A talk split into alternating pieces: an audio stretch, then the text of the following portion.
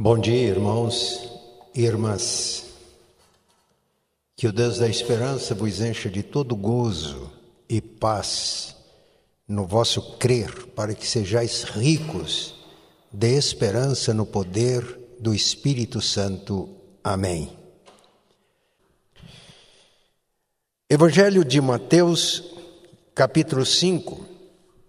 Vamos ler dos versículos 27 a 32. Mateus 5, 27 a 32. Vamos continuar a nossa exposição do Sermão do Monte, que traz os princípios e os valores do reino de Deus. O tema deste ano é transformação. Transformai-vos pela renovação da vossa mente é uma transformação contínua. E transformados pela renovação da mente, nós não nos amoldamos aos padrões do mundo, mas aos princípios e valores do reino. Não vivemos segundo a cultura do mundo, mas a cultura do reino de Deus. E no Sermão do Monte nós temos de uma forma resumida os princípios e valores do reino. Então vamos dar continuidade hoje. Mateus capítulo 5, versículos 27 a 32. Ouvistes que foi dito: Não adulterarás. Eu, porém, vos digo: qualquer que olhar para uma mulher com intenção impura no coração já adulterou com ela. Se o seu olho direito te faz tropeçar, arranca-o e lança-o de ti, pois te convém que se perca um de teus membros e não seja todo o teu corpo lançado no inferno. E se a tua mão direita te faz tropeçar, corta e lança de ti, pois te convém que se perca um dos teus membros e não vá todo o teu corpo para o inferno. Também foi dito: aquele que repudiar sua mulher, dê-lhe carta de divórcio. Eu, porém, vos digo: qualquer que repudiar sua mulher, exceto em caso de relações sexuais ilícitas, a expõe a tornar-se adúltera e aquele que casar com a repudiada comete adultério. Pai, nós já oramos, mas oramos mais uma vez pedindo a iluminação do Espírito Santo, para que tua palavra seja entendida, assimilada e seja lâmpada para os nossos pés e luz para os nossos caminhos ou para o nosso caminho. O mesmo Espírito que inspirou o registro da revelação, que ele venha nos iluminar neste instante para a compreensão e assimilação da palavra. Em nome de Jesus, amém.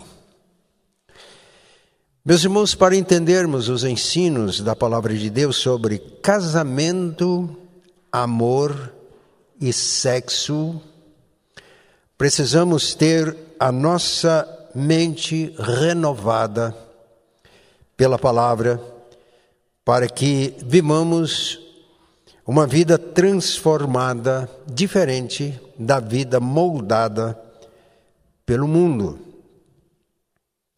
Jesus aborda neste texto adultério e divórcio. Confesso que são assuntos sensíveis que atinge a todos nós. Aqui não está falando apenas em adultério, está falando em fornicação, sexo fora do casamento. Parece que dizer isso hoje está fora de moda. Pode até provocar riso em algumas pessoas.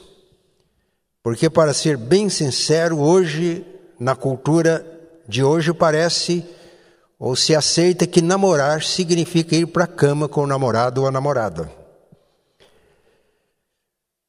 No entanto, a nossa regra de fé e prática é a palavra de Deus. E vamos nos voltar para a palavra de Deus para ouvir os ensinos que ela tem para nós. A partir do versículo 21 do capítulo 5 de Mateus, o Evangelho apresenta alguns contrastes, são sete contrastes. Ouvistes que foi dito aos antigos, eu, porém, vos digo. Ele fala sobre o assassinato, fala sobre o adultério, fala sobre o divórcio e outros assuntos que serão abordados por nós aqui. Nós não estamos fazendo uma exposição do Sermão do Monte todos os domingos. Nós estamos intercalando temas ou sermões temáticos ou sermões textuais da Bíblia. Mas nós vamos prosseguir expondo o Sermão do Monte. Calvino costumava expor livros da Bíblia. Ele só fazia mensagens expositivas. Ele tinha uma razão para isso. Ele disse que quando a gente prega sobre temas avulsos, sermões textuais apenas, temáticos, textuais, outras formas de sermões, nós corremos o risco de fugir de assuntos difíceis que estão nas Escrituras e de não sermos fiéis expondo toda a palavra de Deus. Eu confesso para os irmãos que se não fosse a exposição do Sermão do Monte, dificilmente eu escolheria esse texto para uma pregação. Porque o tema é muito sensível: adultério e divórcio. Quando o casamento não dá certo, eu sei que há muito sofrimento, angústias, e que Deus nos dê sensibilidade para ajudar os irmãos que porventura estejam enfrentando problemas nesta área, para que encontrem na palavra de Deus a orientação segura para que os seus problemas sejam resolvidos. Jesus, ele ensinava com autoridade de Senhor e Mestre. Quando ele instituiu a ceia, ele lavou os pés dos discípulos depois sentou-se à mesa e fez esta pergunta: Vocês entenderam o que eu fiz? Vocês me chamam de Senhor e Mestre, vocês estão certos, porque eu sou Senhor e Mestre. Sendo Senhor e Mestre, eu lavei os pés de vocês para que vocês façam isso também. No Sermão do Monte, Jesus ensina como Senhor e Mestre. Geralmente, quando um escriba que era intérprete da lei ensinava, ele lia as Escrituras e procurava respaldar o seu ensino citando escribas ilustres, abalizados intérpretes da palavra de Deus. Por isso, Jesus disse: Ouvistes que foi dito aos antigos, ele não está se referindo apenas ao que está escrito na lei no Antigo Testamento, mas estes ensinos do Antigo Testamento entendidos segundo a tradição que tinha se formado principalmente depois da atuação dos profetas cerca de 400 anos antes de Cristo. E Jesus não cita os mestres do passado ele diz: Ouvistes que foi dito aos antigos, eu, porém, vos digo. Ele não veio, já vimos isto, para anular a lei, ele veio para cumprir.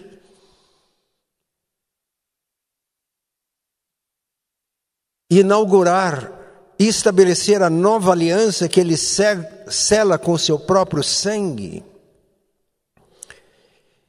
Então, o ensino de Jesus ou nessa interpretação de Jesus, ele aprofunda o ensino. Ele apresenta não apenas o espírito da lei, ah, perdão, a letra da lei, mas o espírito da lei. Paulo afirmou que a letra mata, mas o espírito vivifica. É o que acontece neste texto. Ouvistes que foi dito aos antigos: Não adulterarás. Aqui ele cita um dos mandamentos, o sétimo mandamento. Não adulterarás. Este é um mandamento da lei de Deus. E no ensino dos escribas, adultério era um ato externo. Havia punição prescrita na lei, mas a lei não pode julgar intenções, não pode julgar o que está apenas no coração. E Jesus afirma que se um homem olhar para uma mulher com intenção impura, no coração já adulterou com ela.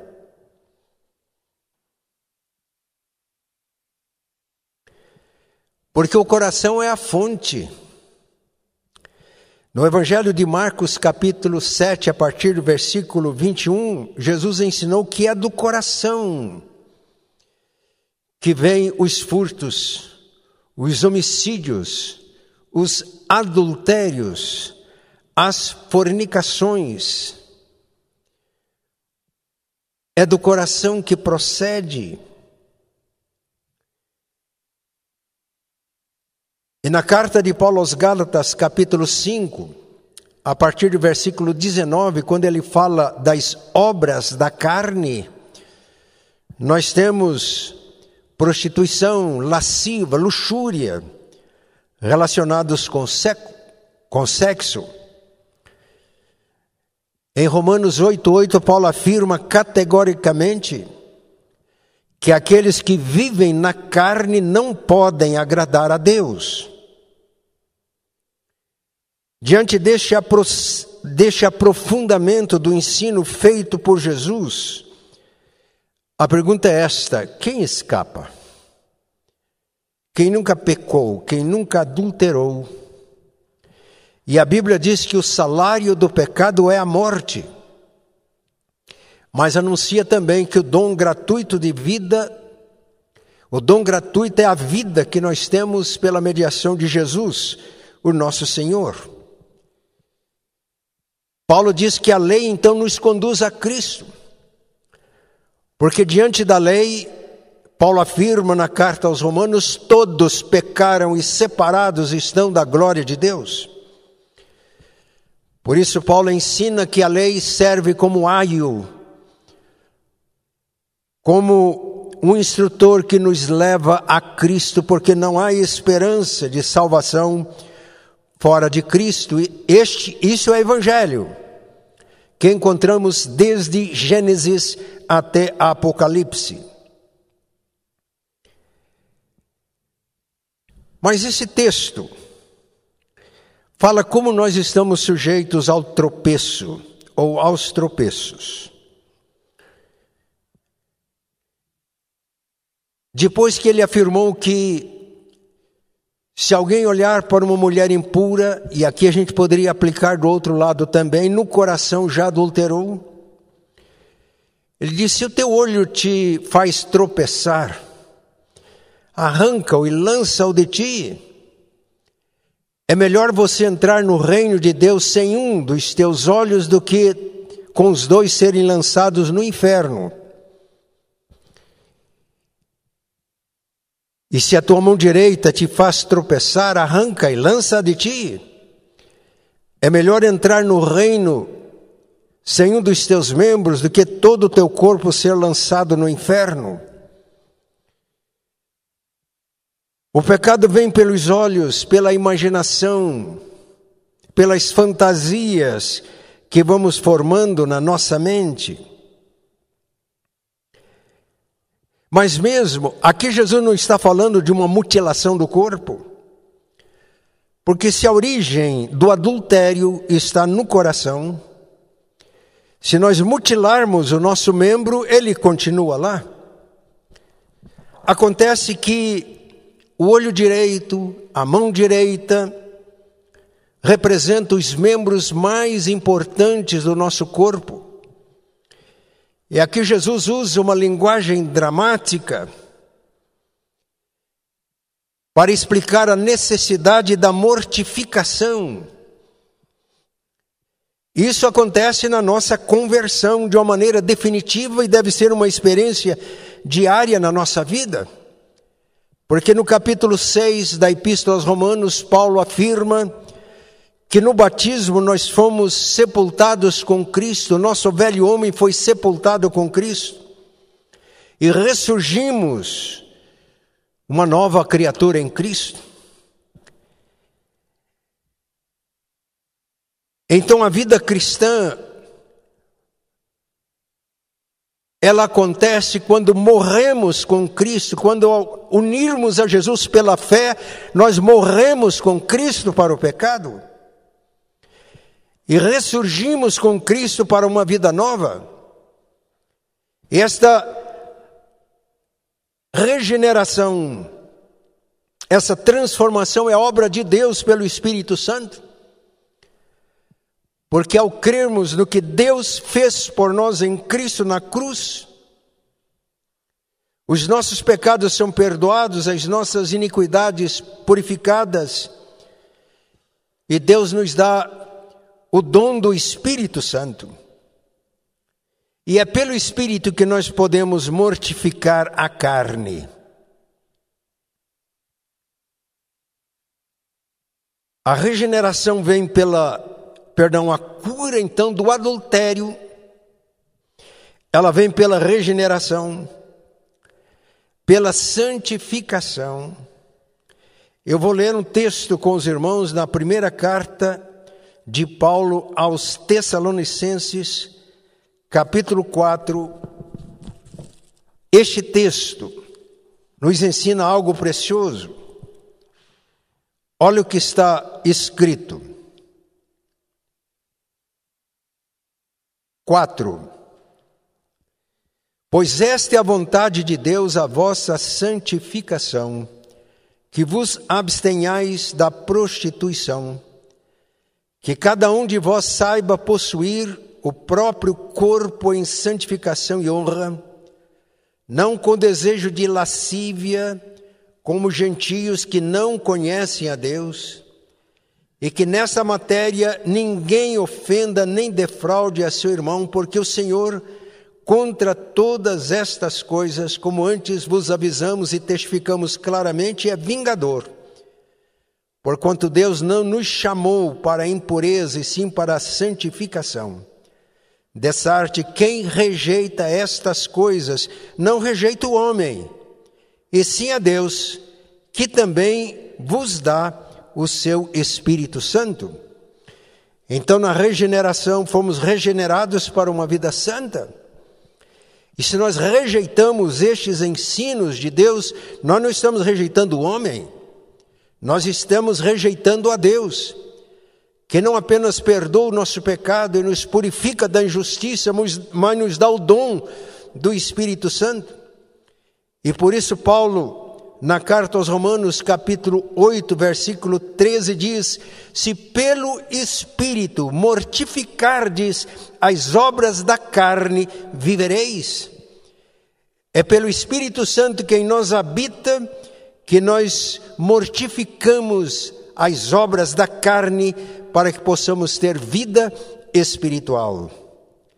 Transformação contínua.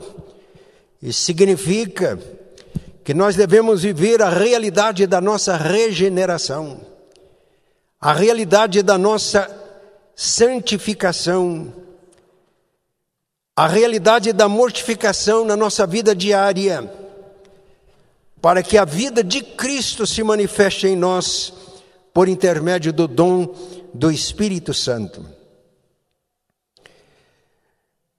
A primeira coisa que Jesus ensina é esta que a fonte do adultério é o coração.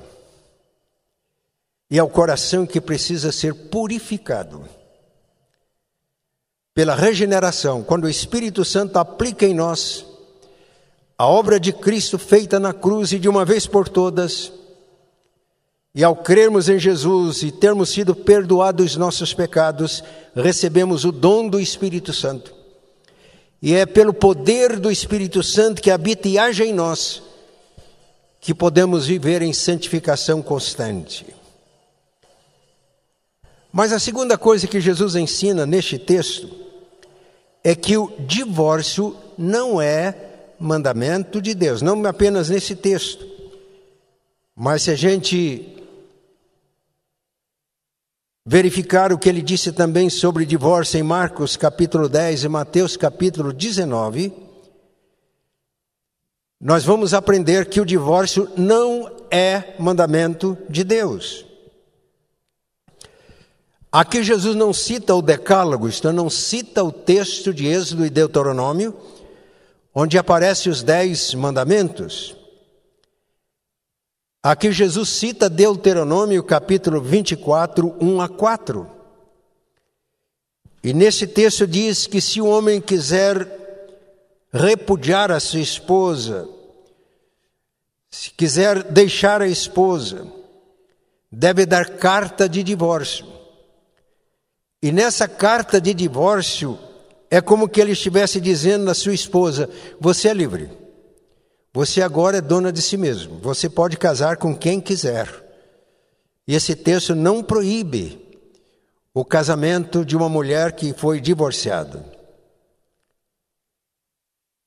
Jesus aprofunda um pouco, porque no texto de Marcos, capítulo 10, versículo 12, ele diz que a mulher também podia repudiar o seu esposo.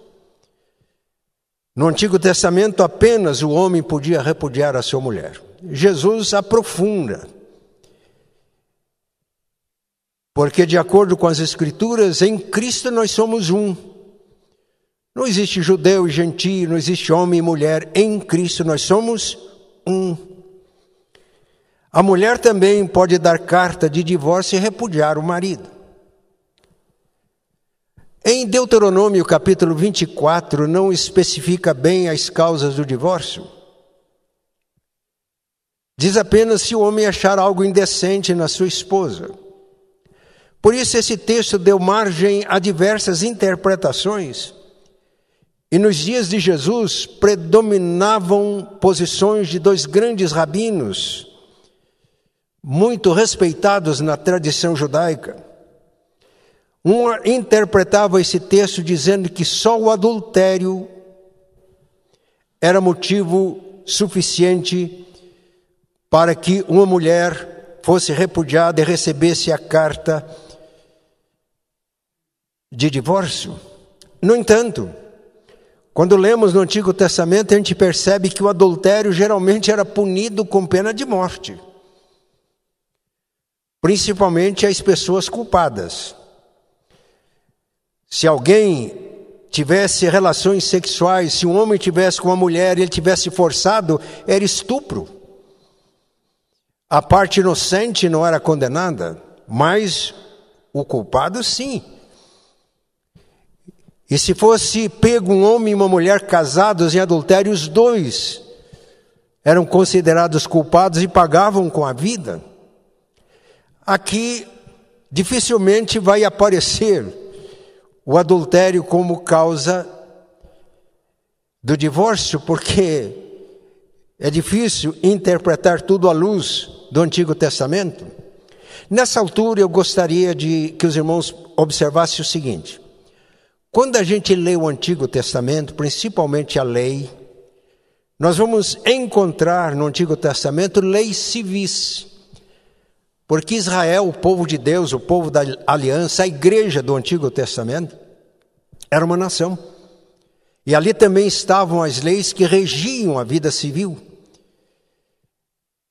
Por isso, o mandamento não matarás poderia ser afirmado assim: não cometerás assassino, não assassinarás. Proibia a vingança pessoal. Quando havia morte, deveria ser julgado. Era o assassino, mas as leis civis do país estabeleciam sim pena de morte. Com a igreja é diferente.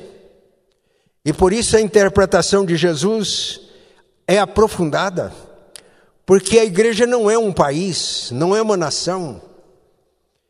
A igreja é constituída de pessoas de todas as tribos, raças, línguas. É universal. E nós, igreja que vivemos no, no Brasil, nós somos regidos pelas leis civis do nosso país. Então alguém pergunta: então por que ler essas leis? Porque elas têm instruções muito preciosas. Além das leis civis, haviam as leis cerimoniais, envolvendo é, as normas sobre sacrifícios, tabernáculo, templo. Estas, os sacrifícios Jesus cumpriu de uma maneira definitiva na cruz. Hoje nós não temos mais sacerdotes como no Antigo Testamento.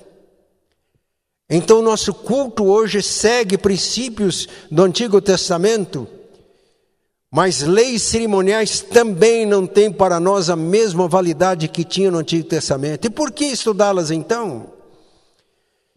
Meus irmãos, quando era um adolescente, eu achava dificuldades, por exemplo, em ler o livro de Levítico. O meu pastor conseguiu para mim um livro estudando Levítico e Hebreus. E esse livro teve uma importância fundamental em minha vida, porque eu entendi Levítico à luz de Hebreus. E a minha compreensão do que Deus fez em Cristo para a nossa salvação ficou para mim clara, absolutamente clara. Então precisamos ler o Antigo Testamento, mas nós o fazemos à luz do Novo Testamento.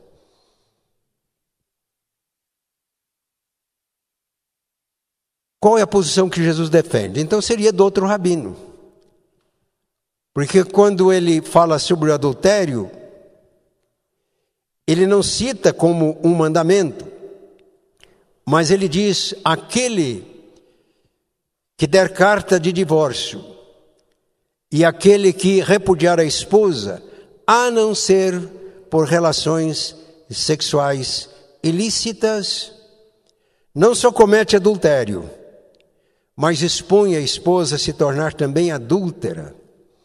Parece que a coisa fica muito mais séria do que aquilo que os rabinos interpretavam, com, com exceção de um deles, que afirmava que um homem podia repudiar a sua esposa e dar-lhe carta de divórcio por qualquer motivo. Mas nós precisamos de entender isso também à luz do Novo Testamento. E a afirmação central aqui é esta: que o divórcio não é mandamento de Deus. Nós vamos entender melhor isso quando Jesus aborda o mesmo assunto, divórcio, no capítulo 10 de Marcos e no capítulo 19 de Mateus. Vamos ver no capítulo 19 qual é o ensino de Jesus sobre o casamento. Mateus, capítulo 19, nós temos um encontro de Jesus com os fariseus e este tema foi abordado. Versículo 3: Vieram a ele alguns fariseus e o experimentavam, perguntando-lhe: É lícito ao marido repudiar a sua mulher por qualquer motivo? Esse era o problema. Essa era a prática que prevalecia naqueles dias. Então respondeu Jesus, então respondeu ele: Não tendes lido que o Criador, desde o princípio, os fez homem e mulher? Jesus aqui não está citando a lei. Ele reflete sobre as narrativas da criação.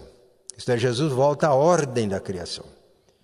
Se a gente ler com cuidado é, é, Gênesis, nós vamos ver que ali nós temos a ordem social que começa com a família, a ordem econômica, a produção, distribuição, a ordem política está claramente estabelecida. Essas ordens da criação são direitos naturais, são ordens naturais que correspondem as necessidades humanas como seres criados à imagem e semelhança de Deus. Então Jesus não argumenta segundo a lei, mas segundo a ordem da criação. Não tendes lido que o Criador, desde o princípio, os fez homem e mulher, e que disse: Por esta causa deixará o homem pai e mãe e se unirá à sua mulher, tornando-se os dois uma só carne, de modo que já não são mais dois, porém uma só carne. Portanto, o que Deus ajuntou, não o separe o homem. Meus irmãos, aquelas leis que pareciam tão rígidas na lei de Moisés tinham como objetivo ensinar para o povo de Deus a seriedade do casamento. E nesses textos aqui de Mateus a gente aprende que o casamento é instituição divina, que o casamento é monogâmico, que o casamento é heterossexual e que o casamento é indissolúvel nos propósitos de Deus. Quando Jesus passa este ensino, os fariseus voltam à carga, replicando-lhe: Por que mandou então Moisés dar carta de divórcio e repudiar? Porque mandou. Eles estão dizendo para Jesus que o divórcio, na lei de Moisés, é ordem, é mandamento. E quando alguém faz isso, está obedecendo a um mandamento da palavra de Deus. Não. O divórcio não é mandamento. O casamento é instituição divina. Ele pode variar no tempo e no espaço de acordo com as culturas mais expressa a vontade soberana de Deus em relação ao ser humano. Quando Deus criou o ser humano, lá na Bíblia, Adão, ele os criou homem e mulher. Ish e Shá são expressões hebraicas. Juntou os dois e deu esta ordem: cresçam, multipliquem, encha a terra. Quando nasce o primeiro filho, a família já tem três. E Bart, um teólogo do século passado, afirma que aqui nós temos o reflexo da imago Dei, da imagem de Deus. Porque Deus é um que subsiste em três pessoas, sem hierarquia, numa doação mútua, constante e eterna. E João de Damasco dizia que ele apresentava a pericorese como figura da Trindade, isto é, Três que viviam numa dança constante, exercendo funções diferentes do Pai, do Filho e do Espírito, mas em perfeita harmonia. E ao criar o ser humano, ao criar o ser humano, Adão, homem e mulher, Ish e Shá, unir os dois, e dar a ordem para que crescesse, multiplicasse e enchesse a terra. O texto diz que Deus os abençoou. Então, o casamento é instituição divina e abençoada por Deus, tem uma bênção de Deus. E no texto que Jesus cita, ele repete, que é Gênesis 2:24, por essa razão deixa o homem e sua mulher, seus pais, perdão, e se une a sua mulher, tornando-se os dois uma só carne. Nós temos três elementos fundamentais do casamento. Primeiro, a instituição, o matrimônio, deixa homem, pai e mãe, para constituir uma nova família. Une-se a sua mulher, relacionamento pessoal, amor tornando-se os dois uma só carne, intimidade, sexo. Esses três elementos para que o casal cumpra a sua função com alegria dentro dos propósitos de Deus, esses três elementos se interagem dinamicamente durante toda a vida do casal. Bonhoeffer estava na cadeia quando casou uma pessoa da família, ele não pôde estar presente, mandou uma carta. E nessa carta ele fez uma pergunta: é o casamento que sustenta o amor ou é o amor que sustenta o casamento? Bem, eu vou fazer essa pergunta para vocês. É o casamento que sustenta o amor ou é o amor que sustenta o casamento? Qual foi a resposta do grande Bonhoeffer? Um homem que, por causa do seu testemunho, foi martirizado pelos nazistas. Bonhoeffer diz: é o casamento que sustenta o amor. Porque é instituição divina, tem a bênção de Deus. E por isso, no ensino de Jesus, o casamento é absolutamente levado a sério. Porque quando eu entendo o casamento como instituição divina, eu entendo que amor não é pura e simplesmente sentimento. Amor é também mandamento. Alguém, mas eu vou amar se não sinto? Bem, os sentimentos variam. Na psicologia clássica, nós temos razão, sentimentos e vontade. E na sociedade moderna, parece que amor é só sentimento. Este não é o ágape. Imagina se fosse, esse fosse o sentimento de Jesus. Quando ele teve que enfrentar a cruz, ele dizia: Ah, eu vou para a cruz porque eu estou sentindo uma coisa gostosa, boa aqui dentro de mim. Não! Jesus sentia angústias, tristeza, mas o amor do Pai deveria de ser revelado ao mundo pela obediência completa do Filho, que em obediência ao Pai se deu por nós. Então o amor envolve sim os sentimentos, mas o amor não dispensa a razão. E é os sentimentos orientados pela razão que deve mover a nossa vontade. E quando eu entendi isso, eu decidi amar a minha esposa. Porque a decisão de amar a esposa e de amar o esposo leva em conta que o casamento é instituição divina e que tem uma bênção de Deus. O marido me procurou uma vez para aconselhamento, mas ele acusava a esposa.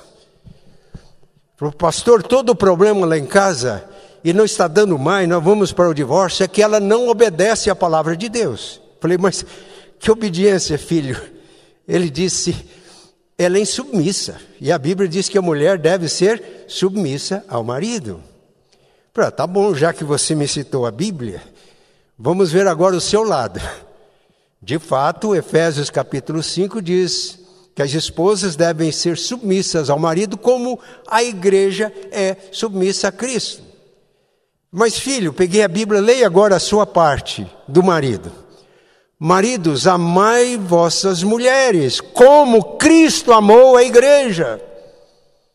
E se deu por ela, sacrificou-se por ela para apresentar a si mesmo uma igreja gloriosa, sem mácula, nem ruga, nem coisa semelhante, mas santa e sem defeito. Eu disse: me responda, você tem amado a sua esposa como Cristo amou a igreja? Você tem se sacrificado pela sua esposa? Você tem conquistado a sua esposa por um amor que é possível pelo Espírito Santo que está em nós? De seguir o padrão do amor de Jesus pela igreja, ele ouviu diz mais. Eu falei, agora na é hora do mais. Agora estou conversando com você, não estou conversando com a sua esposa. Não teve jeito, porque percebi que ele não era convertido, que ele era rebelde em relação à palavra de Deus. Então seguiram, seguiu o caminho dele. Os irmãos estão vendo como uma coisa séria. Mas esse é o caminho de Deus para nós. Essa é a orientação da palavra de Deus. Sendo assim, o casamento coisa tão séria, então como é que fica o divórcio? Ah, vamos voltar para Mateus 19. Quando os fariseus disseram, por que então Moisés mandou, ordenou, deu um mandamento para repudiar a esposa e dar carta de divórcio?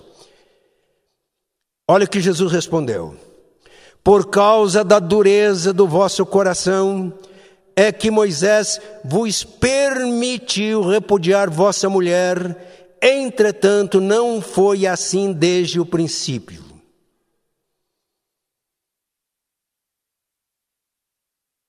Os irmãos viram a diferença entre ordem e permissão? Então, o terceiro ponto nosso é esse: o divórcio é permissão de Deus por causa da dureza do coração humano. A dureza do coração humano cria situações às vezes insustentáveis. E então Deus permite o divórcio, não é a vontade dele. Quem se casou de acordo com os princípios da palavra de Deus não se casou para divorciar. Pode acontecer um divórcio? Pode, por causa da dureza do coração humano. E a confissão de fé da nossa igreja resume o ensino bíblico com estas palavras. No caso de adultério depois do casamento, é lícito à parte inocente propor divórcio. E depois de obter o divórcio, casar com outrem, como se a parte infiel estivesse morta. Porque em Romanos capítulo 7 diz que enquanto viver o marido, a mulher está ligada ao marido e vice-versa. E depois a confissão traz esta, este ensino: nada, a não ser o adultério, é causa suficiente para dissolver o vínculo matrimonial, a não ser que haja deserção tão obstinada que não possa ser remediada nem pela igreja, nem pelo magistério civil. Deserção tão obstinada essa deserção não é apenas física. O casamento, antes de ser uma separação física, é uma separação emocional, é um abandono, é uma deserção. E às vezes a deserção não, não há como remediá-la nem pela igreja, nem pelo magistrado civil. Neste caso, há permissão para o divórcio. Agora, gostaria de afirmar que, mesmo que haja adultério, foi o motivo que Jesus deixou aqui, o divórcio continua sendo permissão, não mandamento. Por quê? Se os irmãos ouviram com atenção o ensino de Jesus, ele não condenou ou não condena a parte culpada à morte. Continua viva. E todo ser humano pode ser alcançado pelo Evangelho e pode ser transformado. Pode arrepender-se dos seus pecados. Que Jesus não endossava no Evangelho a lei civil de Israel, que condenava os adúlteros à morte, o exemplo está em João capítulo 8. Para provar Jesus, como aconteceu aqui em Mateus capítulo 19, apresentaram-lhe uma mulher pega em flagrante adultério. Então era mulher casada que tinha adulterado. Eles apresentaram a mulher a Jesus e disse: Mestre, esta mulher foi apanhada em adultério. Na lei, Moisés manda apedrejar. O que é que o senhor disse? Os irmãos conhecem o texto. Jesus curvou a cabeça e começou a escrever no, céu, no chão, na areia. O que ele escrevia a gente não sabe. E mesmo que os religiosos da época lessem, religioso tem uma dificuldade enorme para entender o que Jesus ensina. Há muitos religiosos que precisam mesmo é de conversão. E como eles insistissem na resposta de Jesus, ele levantou e disse: Aquele que dentre vocês estiver sem pecado, seja o primeiro que atira a pedra na mulher. E o texto diz que todos saíram todos e ficou apenas a mulher. E Jesus olhou para ela e perguntou: Ninguém te condenou? Ela disse: Ninguém, Senhor. Eu também não te condeno. Vá e não peques mais. Então, meus irmãos, o, o divórcio não é mandamento. E há remédio. O, o casamento pode ser curado mesmo quando haja adultério. O texto aqui é claro: a mulher se arrependeu e Jesus deu esta ordem: vá e não peques mais. A mulher teve uma nova oportunidade de reconstruir a sua vida. Se confessarmos os nossos pecados, Deus é fiel e justo para perdoar os nossos pecados e nos purificar de toda injustiça. Aquele que esconde as suas transgressões jamais prosperará, mas aquele que as confessa e deixa alcançará misericórdia. Por isso, nós, a igreja, pastores são como médico. Quando uma pessoa doente procura o médico, não é para que o médico resolva logo o problema, dando lá no sítio, dizia, um chazinho da meia-noite para acabar logo com o sofrimento dele. O dever do médico é de curar o enfermo, de fazer tudo o que estiver ao seu alcance. E eu pergunto: todos os médicos con conseguem a cura de todos os seus pacientes? Não. Assim também nós, pastores, pode ser que não consigamos salvar todos os casamentos, mas ninguém nos procure pensando que nós não vamos lutar até o fim, ainda que o casamento esteja na UTI. Porque este é o ensino bíblico. Eu quero encerrar aqui contando uma experiência pastoral já há muito tempo. Eu fui chamado para visitar um irmão no hospital, ele estava muito mal. E quando eu cheguei, a esposa estava lá ela me chamou para o corredor do hospital e disse: Sabe o que eu descobri? Ela descobriu que ele estava em adultério, estava traindo como esposa. Eu já tinha tomado conhecimento deste fato, mas não tinha tido como atuar ainda. Eu vi que ela estava justamente indignada. Correto. Eu não podia demorar muito para dar uma orientação. Eu devia estar lá no terceiro ou quarto ano de ministério. Eu fiz uma oração relâmpago. E olhei bem para a irmã, para os olhos dela e disse: A irmã me reconhece como pastor, como servo de Deus? Ela falou: Claro, pastor. A irmã está disposta a seguir uma orientação pastoral? Ela falou: Sim. Então, vá para junto do leito do seu marido, cuida dele, ou até ele morrer ou até ser curado. Quanto a esse problema, depois vocês resolvem. Se precisar de mim, estou à disposição. Orei com ela e eu pedi. Eu sabia que ela era crente, convertida. E eu pedi que Deus enchesse o coração dela com o Espírito Santo. E quando o Espírito Santo enche o nosso coração, ele enche o coração de amor. E a minha oração é para que ela amasse o seu esposo naquela situação com o amor que Deus estava derramando no coração dela. Ela foi e seguiu a orientação pastoral. Deus teve misericórdia dele, e ele saiu daquela. Foi curado. Depois de algum tempo, eu estava andando por uma rua da cidade e eu vi um casal de mãos dadas. Percebi que estavam muito felizes. Quando aproximei, eu desacelerei o carro, eles não me viram, eu identifiquei que era o casal. Um casamento, não só ele, o marido estava na UTI, o casamento deles estava na UTI. E foi curado. Mas, infelizmente, em alguns momentos, como pastor, eu não consegui.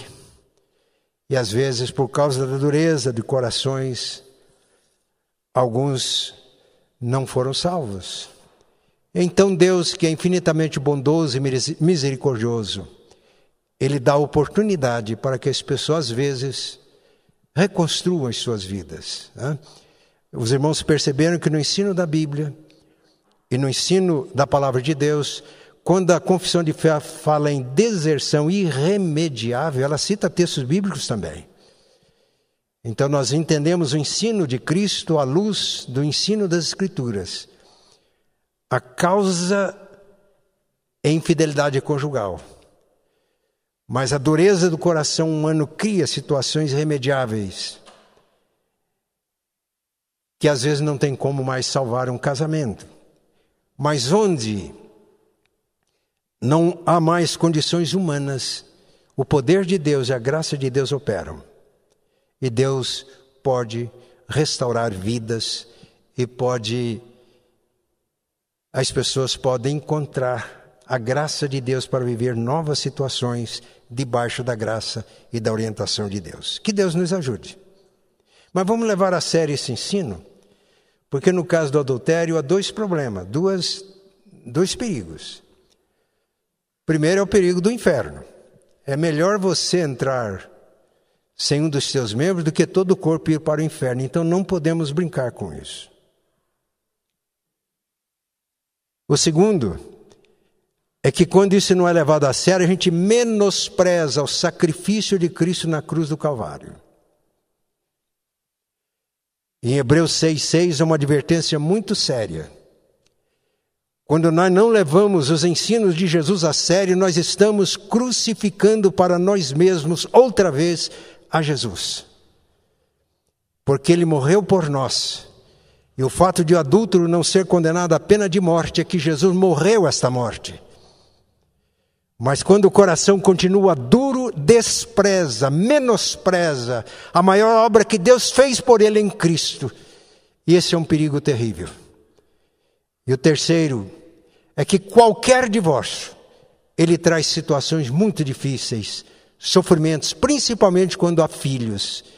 Então, que Deus nos ajude para que os ensinos apresentados por Jesus e pela palavra de Deus sejam levados a sério porque aí, em Cristo, em Deus, nós temos a solução para os nossos problemas. Pai, muito obrigado pela tua palavra. É lâmpada para os nossos pés e luz para os nossos caminhos. Se não conseguimos deixar clara a tua palavra, nós pedimos que o Espírito Santo continue operando na mente e na consciência de todos que ouviram, que todos possam voltar-se para a palavra em oração, para que a tua palavra fique clara em nossa mente e realmente nos oriente. É porque na obediência da palavra que nós encontramos a salvação, a justificação e a glorificação, é que nós podemos viver vida plena e abundante. Porque onde abundou o pecado, superabundou a tua graça. Que este princípio, ó Pai, seja percebido discernido e vivido para a glória do teu nome e para a felicidade dos teus filhos. Em nome de Jesus. Amém.